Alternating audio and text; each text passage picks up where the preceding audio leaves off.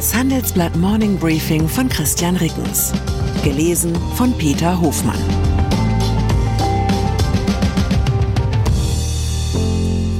Guten Morgen allerseits. Heute ist Dienstag, der 27. Juni 2023. Und das sind unsere Themen. Putins Erklärung, wie es mit den Wagner-Söldnern weitergeht. Düßmanns Entzauberung, der Audi-Chef kämpft um seinen Job. Merz Abgrenzung, CDU will künftig Grüne härter attackieren. Nach einer kurzen Unterbrechung geht es gleich weiter. Bleiben Sie dran. Sie leben Fairness, Kultur und Werte? Zeigen Sie Ihr Engagement als Arbeitgeber und werden Sie Teil der Fair Company Initiative.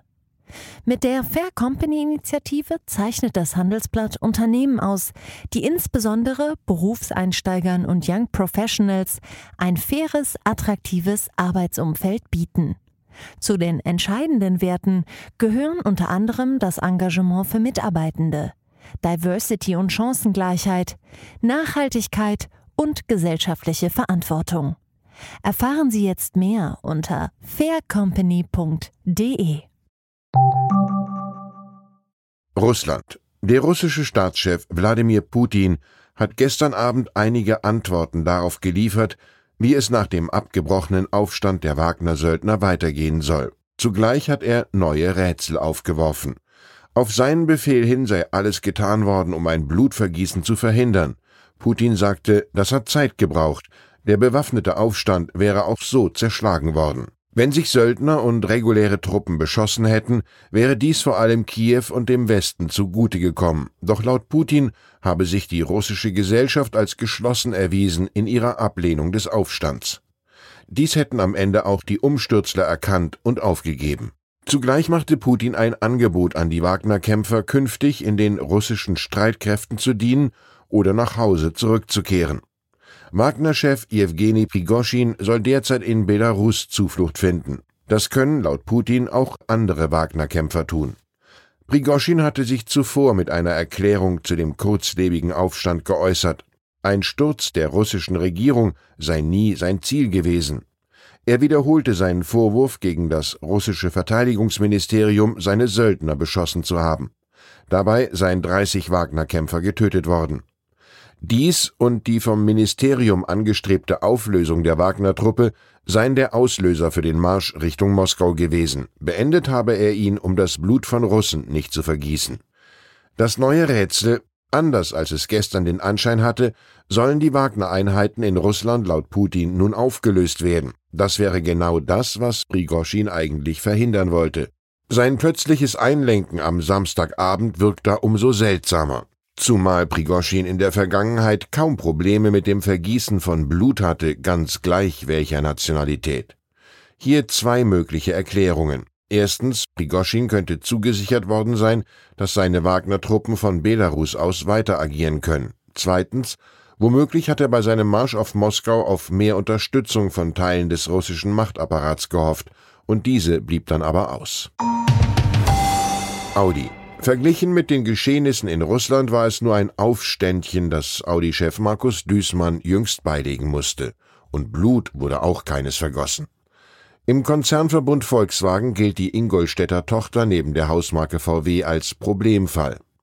Zwar ist Audi bisher neben Porsche der wichtigste Gewinnbringer im Konzern, doch Absatz und Gewinn drohen wegzubrechen. Seit mehr als fünf Jahren fällt die Firma technologisch zurück. Um mehr Durchgriff im eigenen Haus zu haben, will Düßmann zentrale Funktionen aus den Vorstandsressorts an sich ziehen. Das stößt intern auf massiven Widerstand.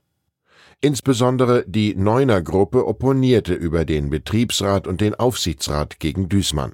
Es handelt sich hier um neun leitende Mitarbeiter, die vornehmlich aus der Riege der Baureihenleiter kommen. Düßmanns Position im konzerneigenen Machtgefüge sei beschädigt, heißt es in VW-Kreisen. Offen wird bei den Konzernoberen über seine Ablösung spekuliert. Volkswagen-Vorstandschef Oliver Blume aber hält bislang an dem Audi-Boss fest. Künstliche Intelligenz. Wo eigentlich liegt das Epizentrum jenes gewaltigen KI-Bebens, dessen Zeugen wir gerade werden? Auf den ersten Blick lässt sich diese Frage schnell beantworten, natürlich im Silicon Valley, jener Lavaspalte des heiß brodelnden Unternehmertums südlich von San Francisco. In Kalifornien kommen auf eine Million Einwohner 18,2 Start-ups, deren Geschäftsmodell sich um das Thema künstliche Intelligenz KI dreht. Das ergab eine Auswertung der Wagniskapitalfirma Early Bird. Zudem haben diese Start-ups in den vergangenen fünf Jahren jeweils mindestens eine halbe Million Dollar an Kapital eingesammelt. In keinem Staat der Welt gibt es so viele KI-Start-ups und auch in vielen anderen Kategorien liegt das Valley vorn. Hier haben etwa die wichtigsten Wagniskapitalfirmen mit KI-Expertise ihren Sitz. Betrachtet man jedoch ganze Staaten und nicht nur Regionen, dann gibt es plötzlich einen Überraschungssieger Estland. Bei 1,3 Millionen Einwohner hat das Land 14 Wagniskapitalfinanzierte KI-Start-ups aufzuweisen. Das ist eine Quote von etwa 10,5 Start-ups auf eine Million Einwohner. Das ist der mit Abstand stärkste Wert in der westlichen Welt. In den USA liegt die Quote bei etwas über 5 und in Deutschland bei knapp 2. Auffällig ist vor allem, dass laut Early Bird Daten die Start-up-Metropole Berlin in Sachen KI-Gründungen so gar keine Rolle spielt. Die beiden wichtigsten deutschen KI-Startups Aleph Alpha und DeepL kommen aus Heidelberg bzw. Köln. In einer Kategorie steht Deutschland sogar an der Spitze. Die Technische Universität München hat bereits 35 Gründerinnen und Gründer im Bereich KI hervorgebracht, mehr als jede andere Hochschule in Europa. Parteien einen Tag nachdem die AfD in Sonneberg ihr erstes Landratsmandat eroberte, hat CDU-Chef Friedrich Merz gestern Abend klargemacht, dass im Umgang mit dem politischen Hauptgegner künftig härter hingelangt wird. Damit meint er natürlich die Grünen.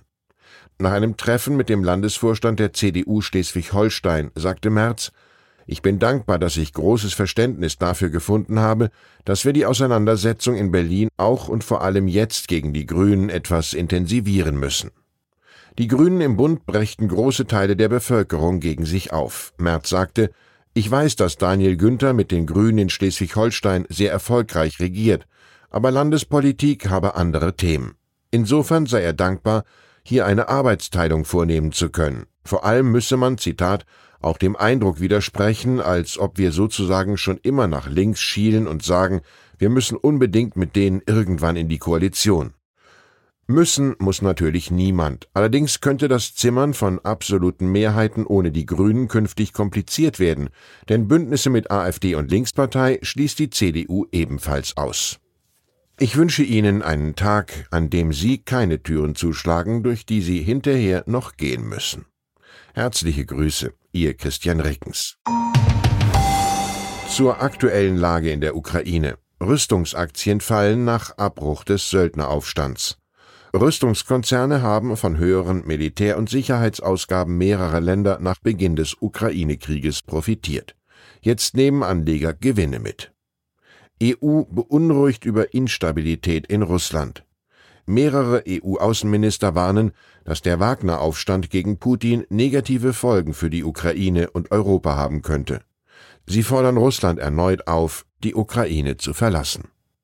Weitere Nachrichten finden Sie fortlaufend auf handelsblatt.com/Ukraine. Wie steht es um den Standort Deutschland? Wie entwickelt sich der Goldpreis? Wie führe ich in meinem Unternehmen KI ein? Ich bin Horst von Butler, Chefredakteur der Wirtschaftswoche und jeden Tag liefern wir Ihnen Analysen, Kommentare, Reportagen und Hintergründe, damit Sie fundierte Entscheidungen treffen können sei es für Ihr Geld, Ihre Immobilien, für Ihre Karriere oder für das eigene Unternehmen. Wir begleiten Sie beim nächsten Schritt und wir denken an den nächsten Schritt. Für unsere journalistische Arbeit wurden wir jetzt sogar mit dem European Publishing Award ausgezeichnet als Magazin des Jahres und das wollen wir mit Ihnen feiern. Auf vivo.de slash ausgezeichnet können Sie jetzt drei Monate lang die Vivo zum halben Preis lesen. Also da würde ich ja zuschlagen. Ich freue mich auf Sie.